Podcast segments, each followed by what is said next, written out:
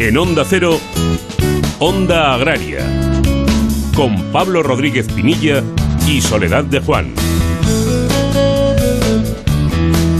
Muy buenos días, bienvenidos a Onda Agraria, donde hoy domingo hasta las 7 de la mañana hablaremos de campo, hablaremos de mar, de nuestros productores, de alimentos, de tradición y en definitiva de todo lo relacionado con el medio rural, con el sector primario, con sus industrias y sobre todo con todos sus protagonistas. Muy buenos días, Soledad. Muy buenos días, Pablo. Muy buenos días a todos los oyentes y a todos los amigos de Onda Agraria. Bueno, antes de arrancar hoy el tractor, Soledad, cuéntanos de qué estuvimos hablando ayer aquí en Onda Agraria. Bueno, pues ayer en Onda Agraria nos acompañaba doña Alicia Villauriz, ella es la secretaria general de Pesca del Ministerio, y con ella pues repasábamos un poco la situación en la que ha quedado el sector en la que se encuentra en este momento, sobre todo después del acuerdo del Brexit.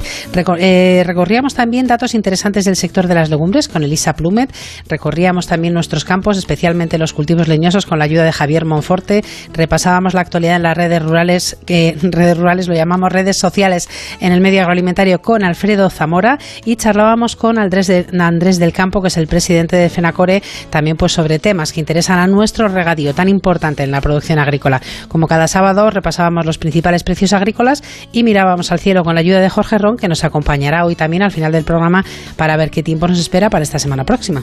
Bueno, si no lo pudieron escuchar o lo quieren volver hacer, pues lo tienen muy facilito. No tienen más que entrar en www.ondacero.es, ahí buscan programas Onda Agraria, pinchan en Onda Agraria y ahí ya eligen el día que quieren escuchar o que quieren descargar. Ahora sí, Soledad, cuéntanos qué coordenadas le metemos al GPS del tractor hoy. Pues vamos a repasar la actualidad que nos ha dejado esta semana y después vamos a hablar del aceite de oliva y del Nutri-Score. Y es que el sector del aceite de oliva solicita una reunión con el ministro de Consumo, Alberto Garzón, para abordar esta clasificación, en concreto para el aceite de oliva.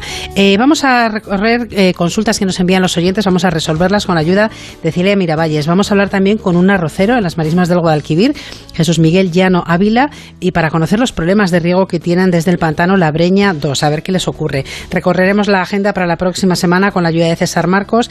Vamos a conocer una iniciativa, Mar de Vidas, con don Basilio Otero, que es el presidente de la Federación Nacional de Cofradías de Pescadores, y vamos a disfrutar del cultivo y de la gastronomía de un cereal marino con Juan Martín, biólogo especializado en el tema.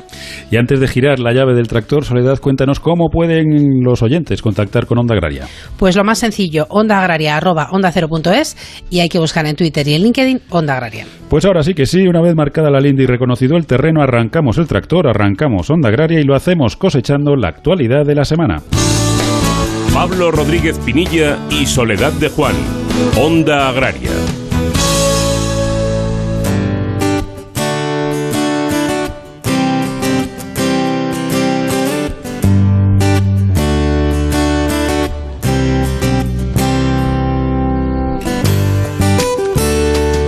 Paro en el sector agrícola aumentó en 3.272 personas en enero, un 1,80% más respecto a diciembre y se situó en 185.410 desempleados, con un repunte interanual del 23,56%, lo que supone un aumento de 35.365 personas.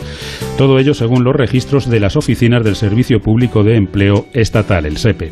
Andalucía es la comunidad autónoma con más parados en el sector agrícola, con 77.248, seguida de la Comunidad Valenciana 16.212, Castilla-La Mancha con 14.698 y Extremadura con 13.174 desempleados agrarios.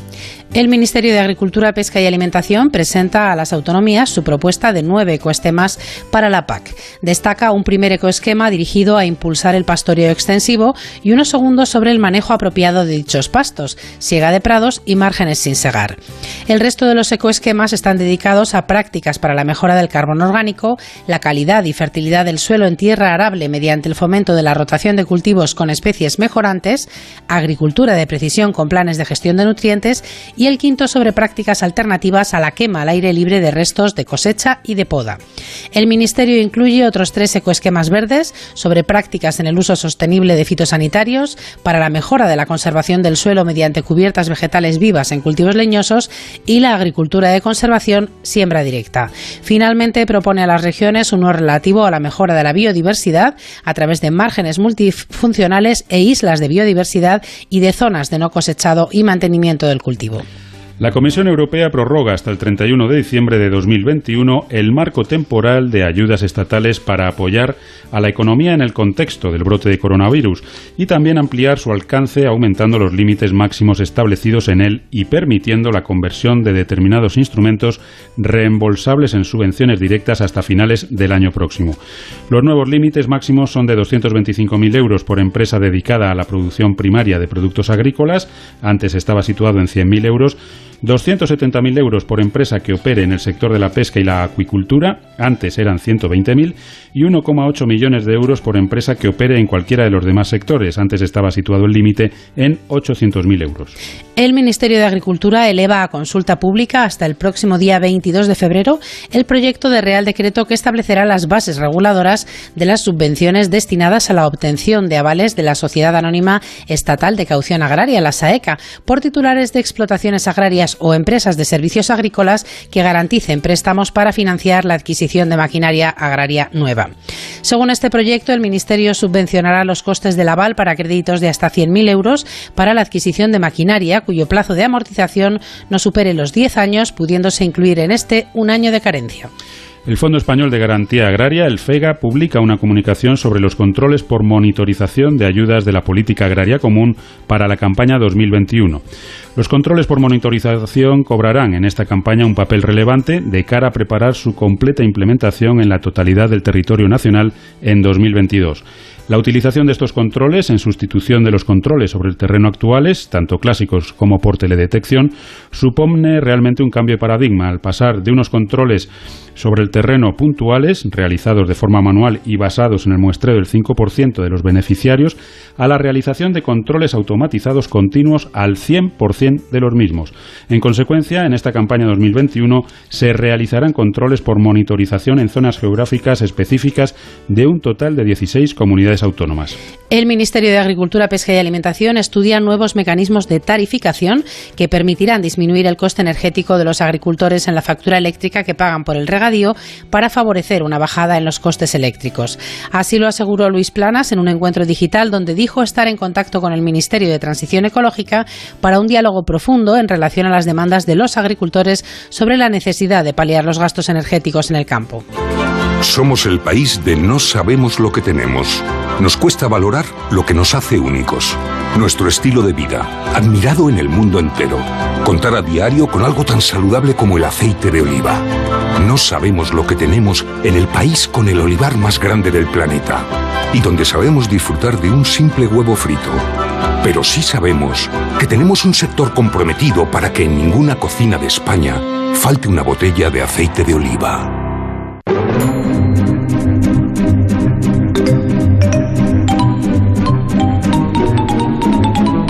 En Onda Cero, Onda Agraria. Bueno, Soledad, ayer lo comentábamos con, con, Alfredo Zamora, precisamente, que había tenido bastante revuelo en redes sociales todo lo relacionado con el Nutri-Score, ese, ese bueno, pues sistema de etiquetado que es muy visual, muy intuitivo y que, bueno, yo creo que está bien para algunas cosas, pero que, bueno, pues hace aguas en otras muchas, entre otras cuestiones en el trato que le da al aceite de, oliva, que le mete, bueno, pues eh, en un grupo de que, poco más o menos están la dinamita y el aceite de, oliva. Bueno, esta situación evidentemente no ha sentado bien en el sector y desde la interprofesional del aceite de oliva, pues la verdad es que han, han clamado ¿no? que eso tiene que cambiar y han pedido precisamente una reunión con el ministro de Consumo, don Alberto Garzón. Escuchamos a don Pedro Barato, presidente de la Interprofesional del Aceite de Oliva. El sector del aceite de oliva, a través de la Interprofesional, ha solicitado una reunión urgente al ministro de Consumo, Alberto Garzón. En ella queremos alertar al Gobierno sobre los riesgos para el sector, pero también para el consumidor, de que el etiquetado eh, Nutrescore, que es como se conoce, no valore en su justa medida los enormes beneficios saludables del consumo del aceite de oliva. Aseguran que el sistema de cálculo se ha modificado para dar una mejor nota a los aceites de oliva, que ahora obtendría una C y el color amarillo. Pero eso supone compartir clasificación con alimentos que los expertos advierten que no son compatibles con una dieta sana. Nos tememos que muchos consumidores no lo van a interpretar bien.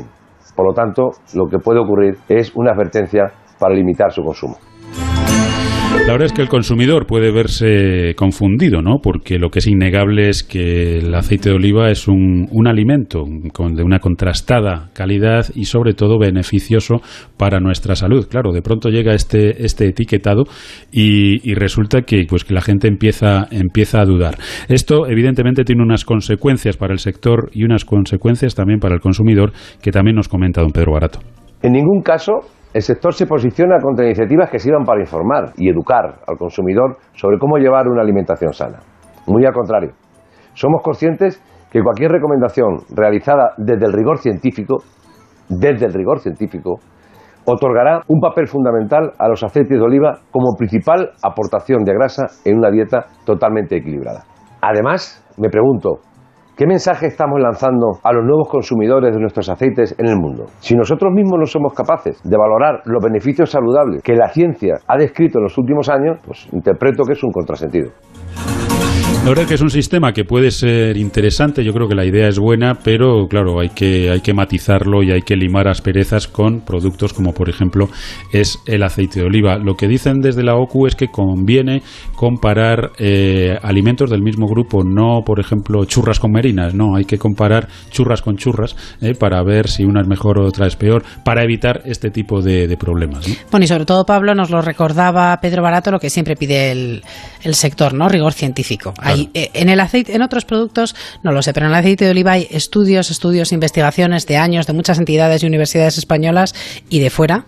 Y entonces, bueno, pues simplemente seguir ese criterio y, que quede bien valorado como corresponde el aceite de oliva. Ya está.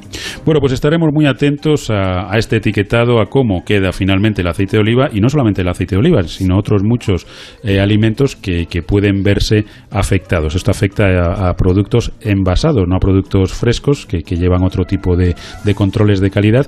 Pero bueno, hay que estar atentos y como consumidores, pues, pues bueno, pues eh, hay que, hay que creerse lo que hay que creerse y hay que tener recelo y, ser cauto también ante otras informaciones que nos llegan, ¿no? Y otros posibles intereses comerciales que lo trataremos en otro momento, pero a lo mejor no es casualidad que el aceite de oliva quede englobado ahí. En fin, como españoles, eh, yo creo que tenemos que hacer un esfuerzo por seguir consumiendo un alimento que es de máxima calidad y que, bueno, pues sus propiedades para nuestra salud están más que contrastadas a nivel científico y a nivel médico. Onda Agraria Onda Cero.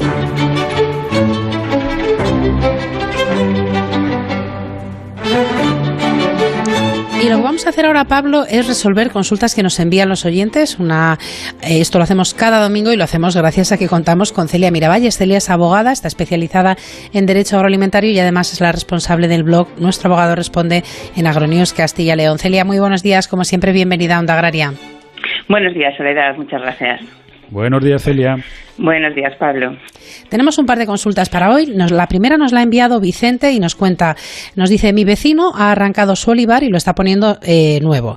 No ha respetado la distancia de la linde, no hay ninguna ordenanza municipal que establezca los metros, pero sí la costumbre, y es a cuatro metros de la linde. Por un lado, mi finca, mis olivos tampoco están a cuatro metros, ya que llevan plantados ya algunos años, más de diez, nos dice. Y antes quiero saber si esto prescribe o también tengo que arrancarlos yo al no estar a la distancia establecida como le estoy exigiendo a mi vecino. A ver, en principio, la distancia que deben guardar los árboles a la lindera son de dos metros si son árboles altos y medio metro si son arbustos árboles bajos. No esto lo recoge el Código Civil, pero si existe alguna ordenanza o costumbre en el lugar de guardar distancias mayores, eh, como parece ser que es el caso del municipio del Oyente, que es de cuatro metros, pues prevalece esta, esta costumbre, ¿no? Eh, por lo que parece ser que si están plantados o se plantan a menos distancia, evidentemente pueden obligarnos a, quitarlos, ¿no? Eh, en todo caso, sí que es verdad que es mayoritaria la doctrina y la jurisprudencia que entiende que el plazo de prescripción son 20 años, por lo que si, si llevan plantados bueno, pues los olivos de este oyente menos de 20 años, pues tendría que quitarlos y retranquearlos en si pudiera ser pues a cuatro metros, ¿no? Si esto fuera, ya decimos, posible. También nos escribe Begoña, nos dice, tenemos en mente un proyecto de cría de insectos para la obtención de su harina. Me gustaría saber si tendríamos derecho a la PAC y a otras posibles subvenciones de la Junta, así como pues cualquier asesoramiento en materia de permisos, licencias y demás necesidades para ponerlo en marcha. Bueno, pues habría que hacer realmente un estudio económico detallado pues eh, para verlo, ¿no? Pero en principio, si cumplieran los requisitos, podrían acceder a la ayuda de incorporación de jóvenes agricultores o de mejorar estructuras de, la producción. Eh, respecto del tema de la PAC, el sector de los insectos, de momento, eh, no está incluido como auxiliable, ¿no? Y para poder acceder a estas ayudas, pues deberían disponer de derechos de pago básico y de tareas admisibles para poder justificarlos, ¿no? Todo esto ya decimos según la norma normativa actual, no sabemos lo que nos depara el siguiente periodo de, la PAC.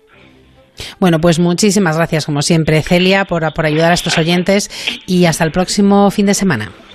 Hasta el próximo fin de semana, Adiós, Pablo. Somos el país de no sabemos lo que tenemos. Nos cuesta valorar lo que nos hace únicos. Nuestro estilo de vida, admirado en el mundo entero. Contar a diario con algo tan saludable como el aceite de oliva. No sabemos lo que tenemos en el país con el olivar más grande del planeta y donde sabemos disfrutar de un simple huevo frito. Pero sí sabemos que tenemos un sector comprometido para que en ninguna cocina de España falte una botella de aceite de oliva. Onda Agraria, en Onda Cero.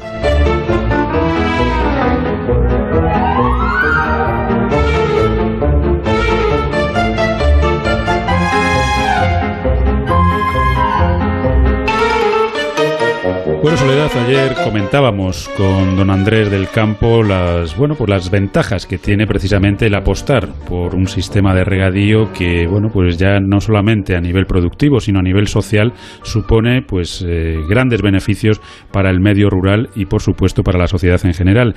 Eh, por eso muchas veces no se entiende que se le pongan tantas trabas a, a, los, a los regantes, a los agricultores que tienen sus cultivos. Y hoy precisamente vamos a hablar con un agricultor, con un arrocero de marismas del Guadalquivir, concretamente de Puebla del Río, que nos va a comentar los problemas que están teniendo para regar desde el pantano La Breña 2. Jesús Miguel, muy buenos días, bienvenido a Onda Agraria.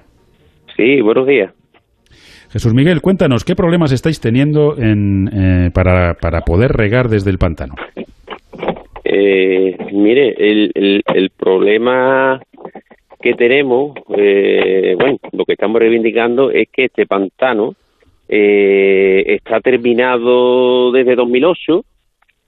Después, posteriormente, eh, se le instalaron unas bombas para llevar el agua del, río y llenar el pantano, porque la sierra que tiene este pantano es muy pequeña para un pantano tan grande, porque tiene 823 hectómetros y claro, está todo acabado, pero no, no se bombea el pantano, no se llena.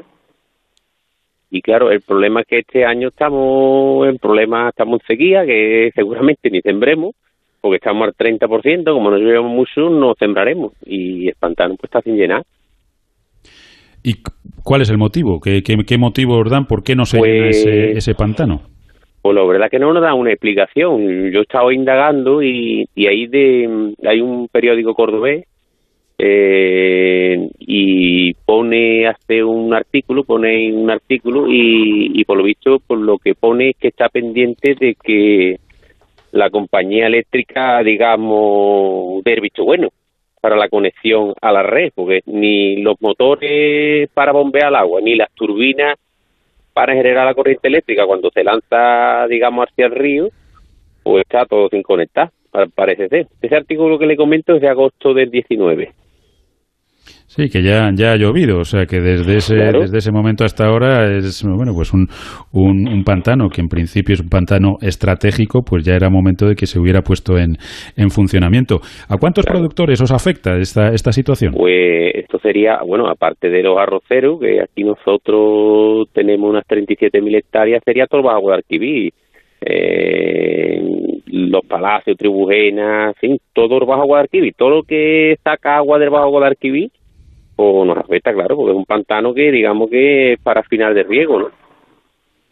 Para la zona de la Vega de Guadalquivir.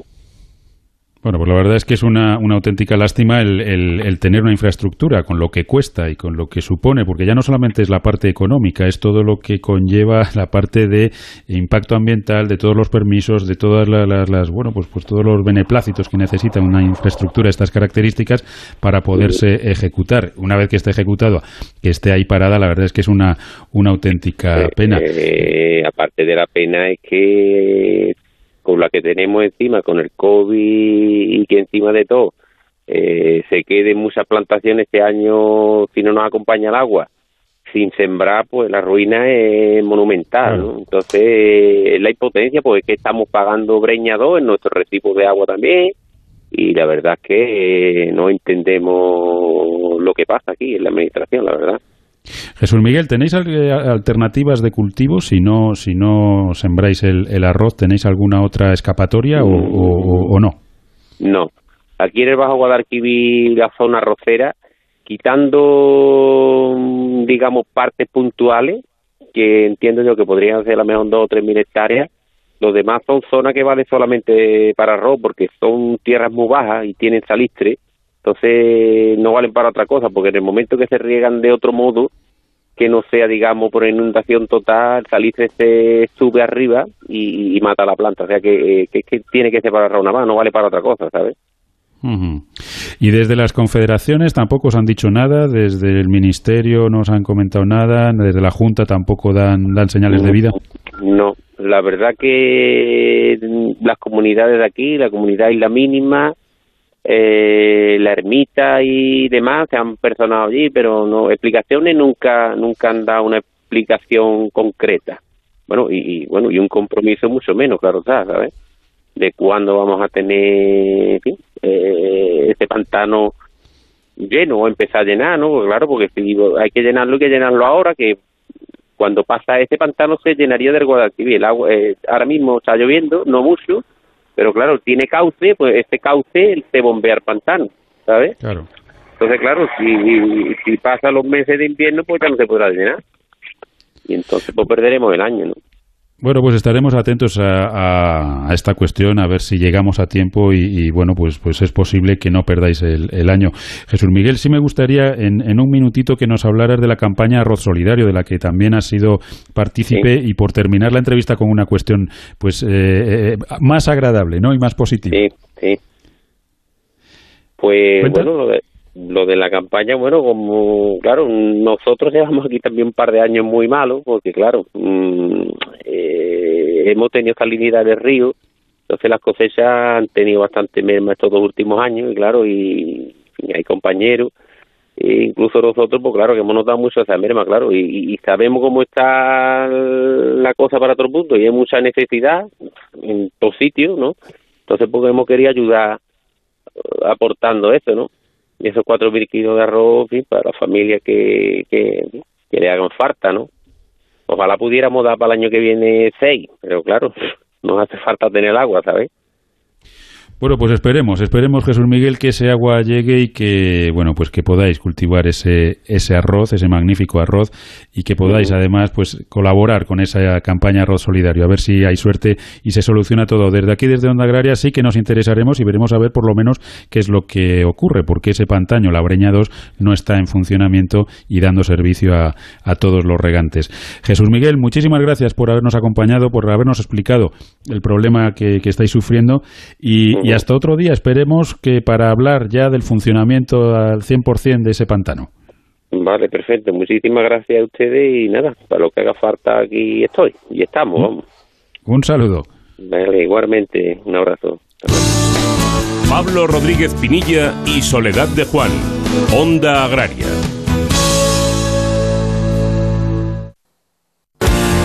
Onda Cero Madrid, 98.0 FM. Un viaje al misterio, un paseo entre fantasmas, una experiencia paranormal. El Colegio Invisible, un programa interesante e inquietante.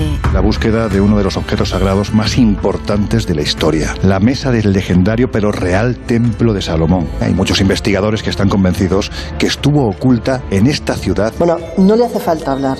Sus gestos son tan claros, tan evidentes de que lo que él está viendo probablemente es el fantasma de su padre que pone los pelos de punta. El Colegio Invisible, con Lorenzo Fernández Bueno y Laura Falcó.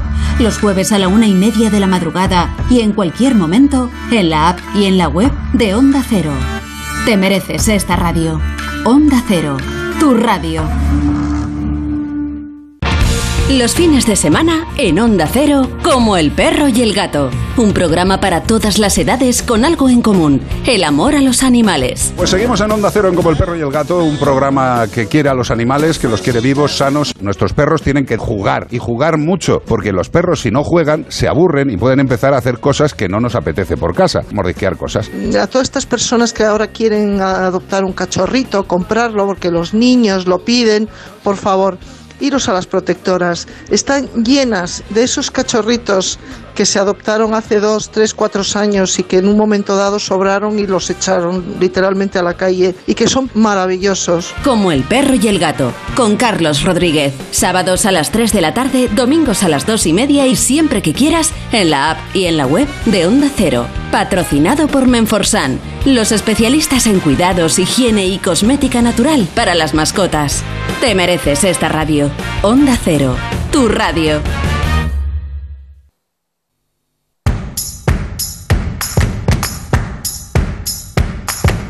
Onda Agraria. Onda Cero.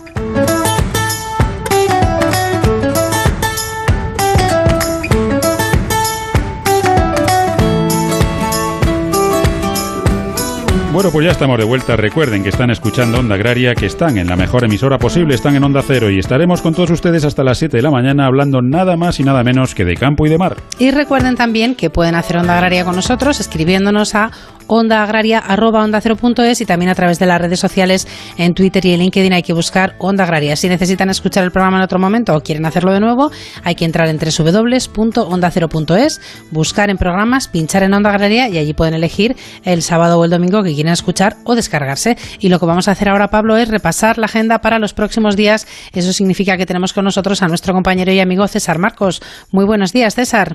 Buenos días, Soledad. Eh, buenos días, Pablo. Buenos días, César. Y buenos días a nuestros oyentes.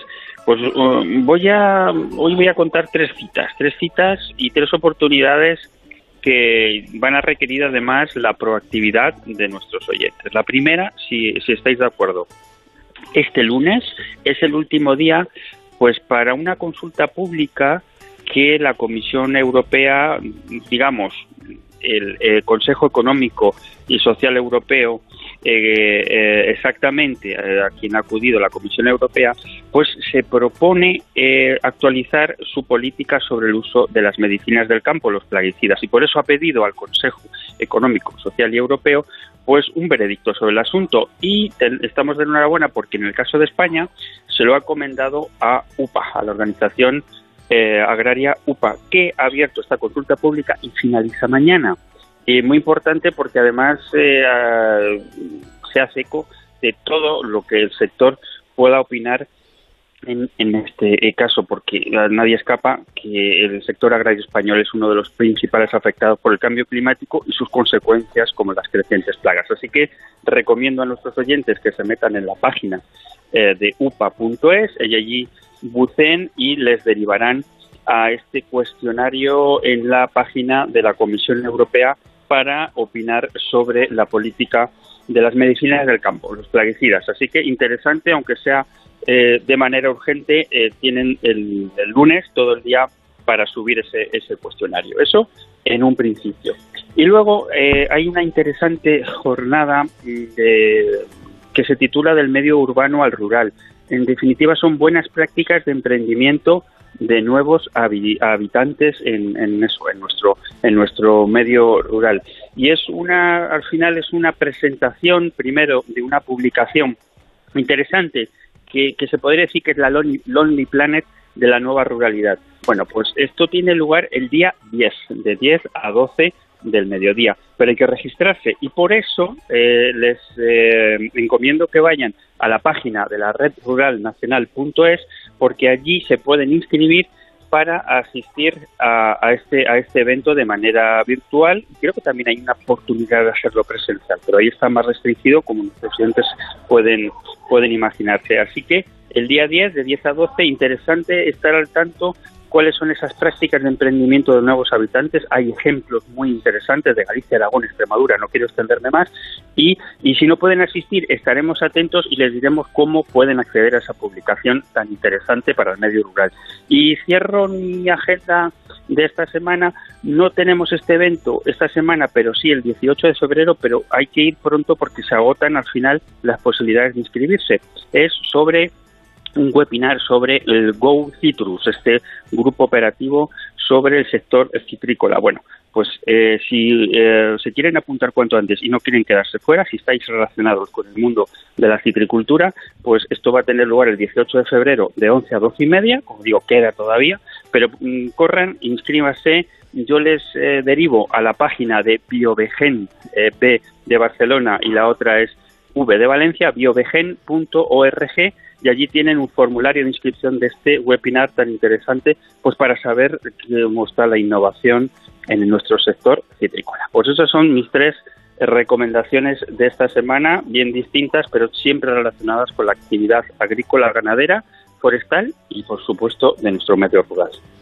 Por supuesto, además muy interesantes las tres. Yo te voy a decir que ya estoy apuntada a todo. O sea que muchísimas gracias por recordárnoslo, César, y hasta la semana próxima, que seguiremos repasando pues la agenda tan, tan intensa que está siendo que ha empezado 2021 con mucha actividad y eso es bueno en el sector agroalimentario. Muchas gracias y disfruten todavía el fin de semana. Un abrazo. Un saludo. Somos el país de no sabemos lo que tenemos. Nos cuesta valorar lo que nos hace únicos. Nuestro estilo de vida, admirado en el mundo entero. Contar a diario con algo tan saludable como el aceite de oliva. No sabemos lo que tenemos en el país con el olivar más grande del planeta y donde sabemos disfrutar de un simple huevo frito. Pero sí sabemos que tenemos un sector comprometido para que en ninguna cocina de España falte una botella de aceite de oliva.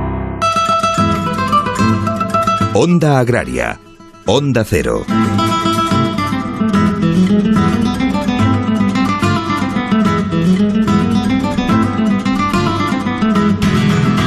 Bueno, Soledad, pues llegamos a España. Qué bien me sabes, que ya saben todos nuestros oyentes, es la sección que le dedicamos pues a recorrer España de norte a sur, de este a oeste, por los mares, por supuesto que sí también, para encontrar esos productos excelentes que hay en cada uno de los rincones de la geografía española. Soledad, hoy seguimos hablando de uno que ya anticipamos hace unas semanas, pero que hoy queremos conocer mejor sus propiedades gastronómicas. Sí, un cereal marino y precisamente hablábamos con Juan Martín, biólogo y conocedor de todo este tema, pues de la parte un poco de investigación, de las entidades que estaban trabajando en ello, de la Universidad de Cádiz, pero nos quedábamos sin tiempo y queríamos conocer un poquito mejor pues eh, el, cultivo y sobre todo esas posibilidades gastronómicas que tiene este cereal marino. Nos acompaña esta mañana de nuevo Juan Martín. Juan, muy buenos días y muchas gracias de nuevo por acompañarnos aquí en Onda Agraria. Muy buenos días, encantado, placer. Recuérdanos eh, cómo surge este, este cereal marino que llamamos Pablo y yo.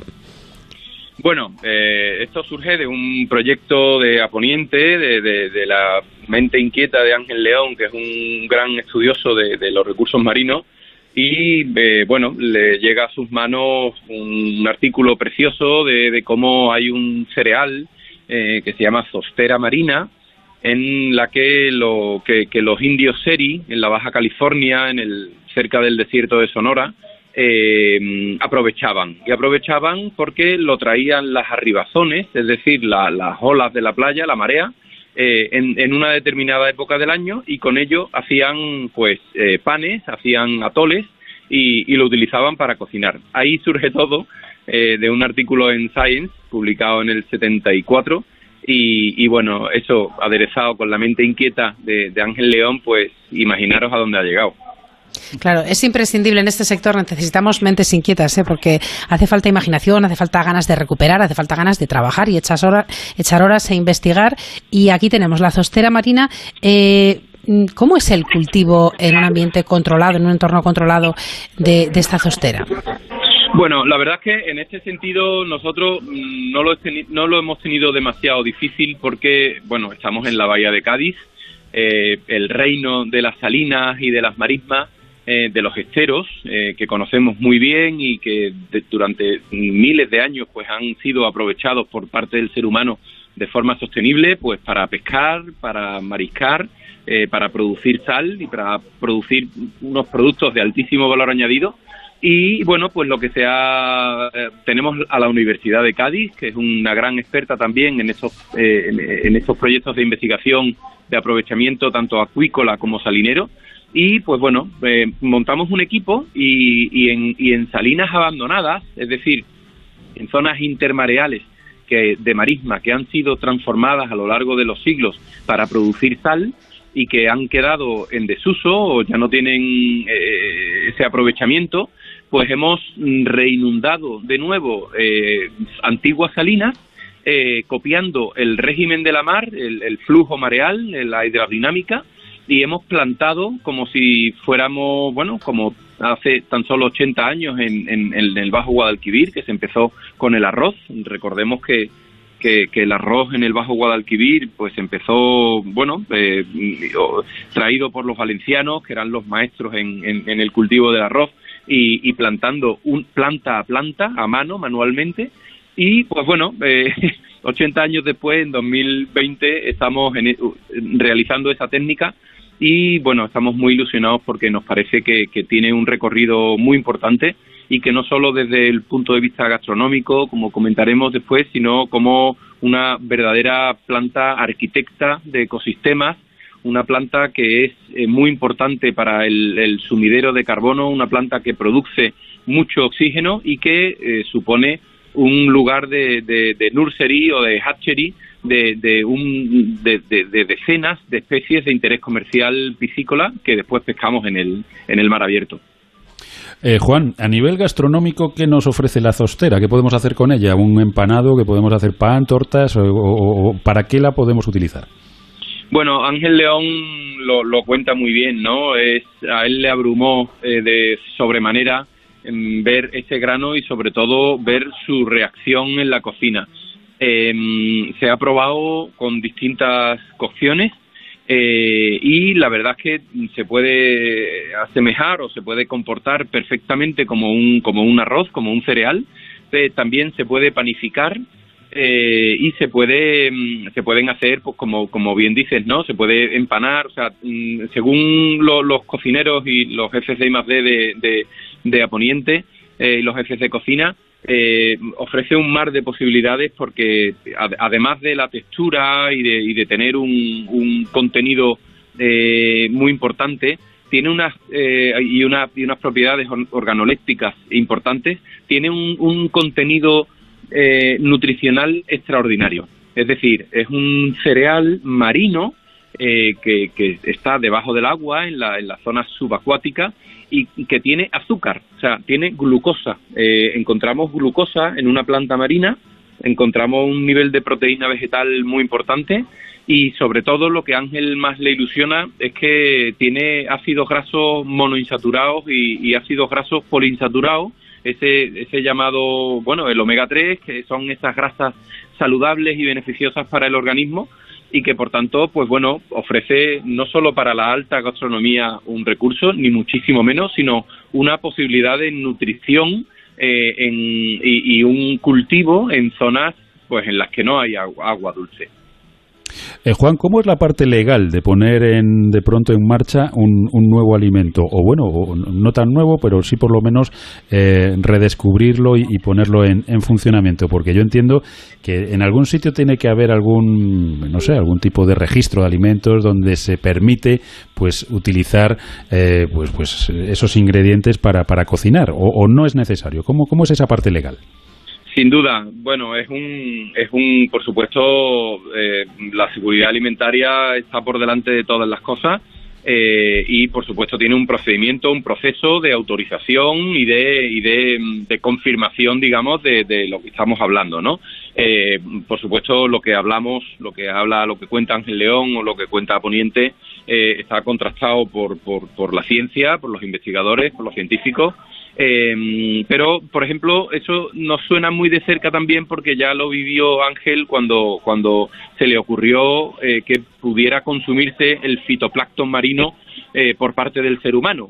Y aquí volvemos a lo mismo, es decir, no se ha inventado nada nuevo, o sea, el, el fitoplancton es el, el responsable de entre el 60 y el 80% del oxígeno que se produce, que respiramos en nuestro planeta, es el, la leche del mar, como dice Ángel, es la, la, base de la cadena trófica, pero nunca se había consumido mm, por parte del ser humano. Y ahí pues se, se sigue un proceso que se llama en Europa, se llama Novel Food, que es que la Unión Europea, la Comisión, para alimentos que no se han consumido por parte del ser humano en los, en los últimos 100 años o que no haya conocimiento o tradición de, de, consumo por parte del ser humano, tienen que efectivamente superar un procedimiento legal y administrativo, sanitario, por supuesto, que garantice la seguridad alimentaria para, para los consumidores. ¿no? Nosotros, eh, este, este proceso seguramente haya que seguirlo, pero como bien dice Aponiente, como bien dice Ángel León, estamos en una etapa mucho más incipiente. Nosotros, eh, Ángel, que fíjate que es cocinero, ¿no? Y, lo único que, que, mueve su corazón, pues es, aparte del mar, la cocina.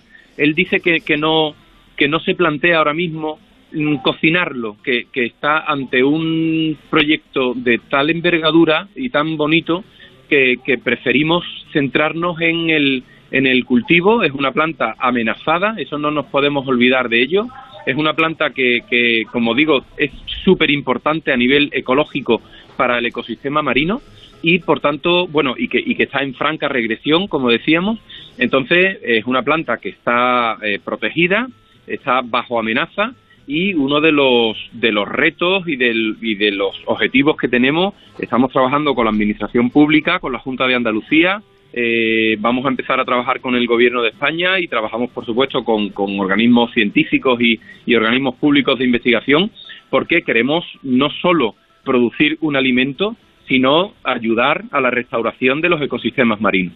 De manera que, bueno, podemos decir que es un proyecto, eh, eh, se cierra, digamos, el círculo. Eh, pero bueno, respondiendo a tu pregunta en definitiva, por supuesto que vamos a tener que, seguir un procedimiento administrativo para, para garantizar su, su, salud alimentaria, pero estamos en una fase mucho más piloto, mucho más experimental, en la que, en la que estamos todavía viendo variables de, de inundación, de cuánto, cuánta hidrodinámica requiere la planta, qué ocurre cuando hay mucha insolación o cuando la temperatura sube mucho cómo germina la, la, semilla. Mm, en fin, hay un mundo de posibilidades, pero estamos en, en un proyecto de, de I D puro ahora mismo. Bueno, pues eh, Juan, te agradecemos que hayas estado con nosotros esta mañana. Os deseamos toda la suerte y todo el éxito del mundo en este proyecto que, como bien dices, la verdad es que es ilusionante, es prometedor y además, bueno, ahí está ese, ese gran reto alimentario que tenemos, ¿no? Y que tenemos que buscar nuevas fuentes de alimentación y ahí tenemos eh, el mar donde habéis encontrado vosotros esta zostera marina. Eh, así que os deseamos toda la, toda la suerte del mundo y, y envíale un saludo también de nuestra parte al chef Ángel León, si te parece.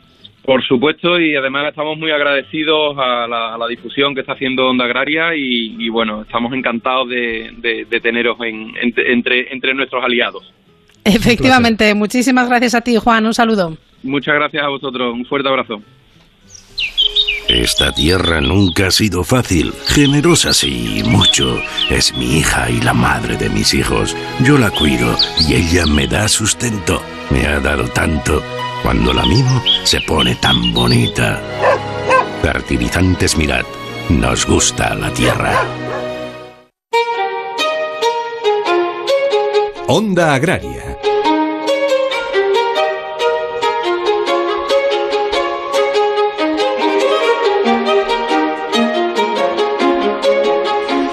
Bueno, pues llegamos a La Marea, que ya saben es la sección que dedicamos semanalmente todos los domingos al sector pesquero. Y hoy vamos a hablar de un programa muy especial, un programa que, bueno, pues busca la sensibilización ecosocial y de sostenibilidad del mar. Un programa que se llama Mar de Vidas y que nos va a explicar, nos va a contar Basilio Otero, que es el presidente de la Federación Nacional de Cofradías de Pescadores. Basilio, muy buenos días, bienvenido a Onda Agraria. Hola, buenos días. Gracias por recoger a, nuestra humilde organización, la Federación Nacional de Cofradías. Buenos días. Bueno, es un placer porque además humilde federación, pero que lidera un programa que puede ser, eh, pues desde luego, muy ambicioso y muy necesario para, para, el mar, para el sector pesquero y para lo que la sociedad percibe de, todos esos aprovechamientos. Eh, Basilio, ¿en qué consiste? ¿Qué buscáis con Mar de Vidas? Sí, pues buscamos algo, algo fundamental y que, y que es eh, algo que debíamos de, haber hecho hace muchos años, que, pero bueno, el trabajo del día a día nos impedía, nos impedía hacerlo. Es eh, hacerle ver al sector en general eh, y al científico en particular qué es lo que hemos hecho en el mundo del mar, los marineros, para conseguir esa sostenibilidad ecológica, que es lo que, lo que nos interesa, y social, porque también nos interesa dar de comer a nuestras familias con los, eh, con los eh, beneficios que sacamos de los recursos que extraemos, con lo cual es una, es una doble, digamos que es una doble eh, función este, este proyecto, un proyecto más en el que estamos muy, muy ilusionados con gente que trabaja excepcionalmente bien y que creemos que va a ser un antes y un después en, en, la, en la visión del sector pesquero por parte del público en general. ¿Por qué consideráis desde la Federación que, es necesario mar de vidas? Eh, que, la gente conozca pues la parte ecosocial, esa parte de sostenibilidad que también tiene el mar. Por una razón eh, esencial, la, actual política pesquera común europea eh, se basa en tres pilares: la, la sostenibilidad medioambiental, la sostenibilidad eh, eh, medioambiental en, dos partes, tanto por parte eh, biológica del producto de, los, de, los, pescados como medioambiental con la limpieza de los, de los océanos. Y también habla de la, de la sostenibilidad social del sector, pero es algo que nunca se ha puesto en práctica. Eh, tenemos que decir que el sector pesquero también hemos sido bastante, eh, un sector bastante cerrado, bastante corporativo y nos hemos dado cuenta de que tenemos que dar un paso más y demostrarle al público en general que nadie está más interesado en que el mar esté sostenible que nosotros por una razón sencilla de lo que de que el mar esté sostenible depende nuestro sustento. El poder pescar todos los días y todos los años eh, depende de eso y, y eso de, y de eso depende también el darle de comer a nuestras familias con lo cual nadie más interesado en nosotros en que en que eso esté en que el mar esté bien y que, y que podamos eh, seguir faenando eh, ¿Cuál es la mayor urgencia que tiene ahora mismo el mar, Basilio? Las basuras, las cuotas, la, la, sobreexplotación. Eh, ¿dónde, ¿Dónde crees que, que, se debe bueno, pues hacer hincapié para, para controlar o para decirle a la sociedad que realmente no es todo tan malo como muchas veces se nos pinta? Eh, precisamente eso es lo que vamos a hacer con este con este proyecto. De hecho, de hecho eh, eh, nosotros la, Federación Nacional el año pasado ya ha hecho dos dos proyectos con la Fundación Biodiversidad y uno de ellos precisamente sobre basuras marinas y hemos puesto al alcance de, de nuestros pescadores y de nuestros vigilantes de las cofradías una aplicación informática, una aplicación móvil en la que se geolocalizan cuando recogen basura marina, sacan una fotografía de la basura que recogen y con estos datos lo que pretendemos es que el Instituto Español de Oceanografía nos, nos haga un mapa de qué zonas, si es que hay alguna, eh, en qué zonas se, se, puede concentrar más la basura y hacer hincapié en esas, en esas zonas, con lo cual esa es una preocupación que tenemos. Y desde luego la preocupación de la, de la sostenibilidad eh, mm, biológica del mar eh, es una preocupación que tenemos siempre, con lo cual no hay algo en lo que tengamos que hacer más hincapié que otro, es, todo un, es todo un compendio y todo lleva, claro, a, la sostenibilidad del sector y, y, y a y a intentar que es otro de las otro de las eh, de los motivos de esta de esta de este mar de vida de este proyecto es, eh, sentarnos con los científicos y eh, que los científicos nos digan cuál es su visión de, de, las pesquerías que pongamos encima de la mesa y nosotros decirles cuáles son nuestras necesidades y cuál es, y cuál es también nuestra visión de, de, esas mismas pesquerías. Entonces es un, es un poco enlazar esas patas que estaban un poco locas y cada una andaba a su, a su, a su bola y que, y que anden todas acompasadas. Es lo principal. Bueno, pues nos quedan 15 segunditos, Basilio, lo justo para que nos digas cómo pueden nuestros oyentes conocer mejor Mar de Vidas. ¿Dónde se pueden informar? En la página web de la Federación Nacional de Cofradías, en fncp.eu, eh, está, está el proyecto colgado y, y, en Mar. Eh, punto es también está también está el proyecto sí tenemos hemos hecho una web eh, proceso para el proyecto con lo cual eh, sí que sí que hay, hay formas de hacerlo de todas formas eh, invitar al público que esté atento a esas webs porque haremos eh, unas cosas que vamos a hacer son eh, son campamentos y hay público que estará invitado con lo cual que se que estén atentos a, a las páginas web pues estaremos muy atentos, os damos la enhorabuena, Basilio, y desde luego aquí en Onda Agraria os apoyaremos y difundiremos todo lo que podamos, el, pues, todo lo que vayáis descubriendo en, en Mar de Vidas. Un abrazo y hasta otro día. Gracias, hasta cuando queráis. Gracias por acordaros de la mar. Un saludo.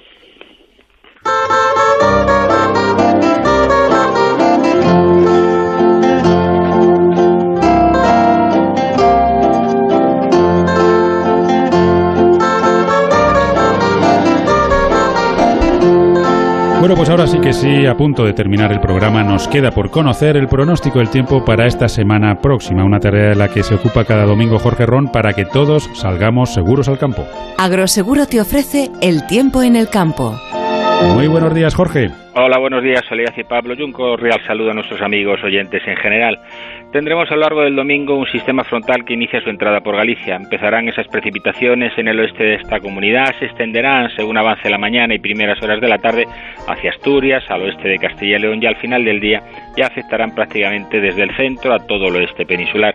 Serán más abundantes pues cuanto más al oeste nos situemos. La vertiente mediterránea en la jornada de hoy se mantendrá con pocas nubes, sobre todo a partir de media mañana y por la tarde, hasta que en la jornada del lunes llegue esa nubosidad que ha entrado por el oeste, ya que el lunes seguiremos hablando de precipitaciones en Galicia, Cantábrico, Castilla-León, zona centro, La Rioja, la mayor parte de Castilla-La Mancha, Extremadura, Andalucía, inclusive en la comunidad murciana y en las Baleares. No habrá precipitaciones en Cataluña y en la comunidad valenciana con vientos que soplarán del oeste con rachas moderadas y temperaturas que descienden de forma clara. De cara al martes seguirán esas precipitaciones. Castilla, León, Galicia, el Cantábrico y Extremadura serán las comunidades donde más lloverá, también en el oeste del sistema central, pero también tendremos precipitaciones en la zona centro, en la mayor parte de la Mancha, sobre todo al oeste y al oeste de Andalucía. Precipitaciones en el norte de Navarra y cielos parcialmente nubosos en Murcia, en el sur de Valencia, litoral oriental de Andaluz, también Cataluña y Baleares. De cara al miércoles ya estamos a mitad de la semana, tendremos un poquitito de jornada de transición a caballo entre los frentes que se han ido y los que van a llegar de nuevo por Galicia, donde las precipitaciones serán por la tarde y sobre todo en su costa atlántica, extendiéndose hacia León al final del día. En el resto del Cantábrico nuboso pero sin precipitaciones y habrá grandes claros por el interior de la península, especialmente por la zona de La Mancha, Andalucía, zona centro y la mitad oriental. De cara al próximo jueves y viernes, ese, el jueves ese sistema frontal se desplaza hacia el interior, las lluvias de Galicia se extenderán al Cantábrico, a Castilla y León, inclusive a la zona centro y sistema central, pero serán ya bastante más débiles y no llegarán ni siquiera a pasar el sistema central, ya que serán más ocasionales en puntos del oeste de Extremadura, parcialmente nuevos en la vertiente mediterránea y temperaturas que empiezan un poco a recuperarse, ya que el próximo viernes estaremos bajo el dominio de las altas presiones, un anticiclón en el Mediterráneo dejará una jornada bastante soleada, con nieblas en las zonas de Castilla, León y de Galicia, pero sin precipitaciones, hasta la jornada del sábado a última hora, donde un nuevo frente llega a Galicia, provocando precipitaciones. Así como ves, una semana en general bastante pasado para agua, sobre todo en el centro y oeste peninsular, la vertiente mediterránea se mantiene un poco al margen, las temperaturas empiezan bajas, luego se van a recuperar y de nuevo la nieve en las montañas, nieve que se irá almacenando de nuevo para que luego cuando venga el deshielo volver a rellenar nuestros pantanos, que están escasos todavía, la cuenca del Guadiana, el Aljibir se mantienen todavía con umbrales casi a mitad de lo que sería normal. Bueno, pues la verdad es que 2021 viene o ha, empezado desde luego muy juguetón y en apenas un mes ya hemos tenido un poco de todo, como en como en botica, así que estaremos muy atentos, nos abrigaremos, nos sacaremos el paraguas, luego nos quitaremos el abrigo, quitaremos el paraguas y todo eso en siete días, que es lo que tardaremos en estar aquí otra vez en, en Onda Agraria. Eh, Jorge, que pases un buen domingo, que pases una buena semana y hasta, hasta el sábado que viene. Hasta el sábado que viene y cuidaros. Hasta luego. Amaneces antes que el sol y conviertes la tierra en frutos y superas plagas, heladas, pedrisco y cada día empiezas de nuevo. Eres de una naturaleza especial. Por eso hay un seguro especial para ti. Y ahora es el momento de contratar tu seguro de uva de vino. Agroseguro, más que un seguro.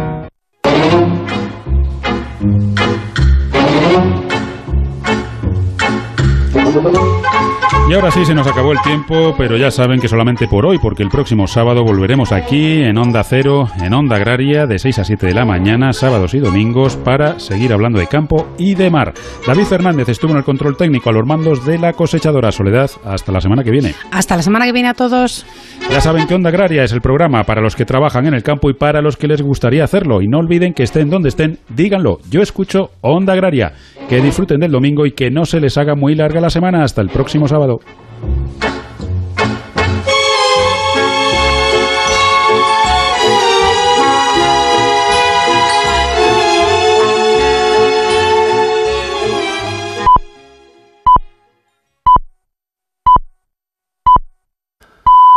Son las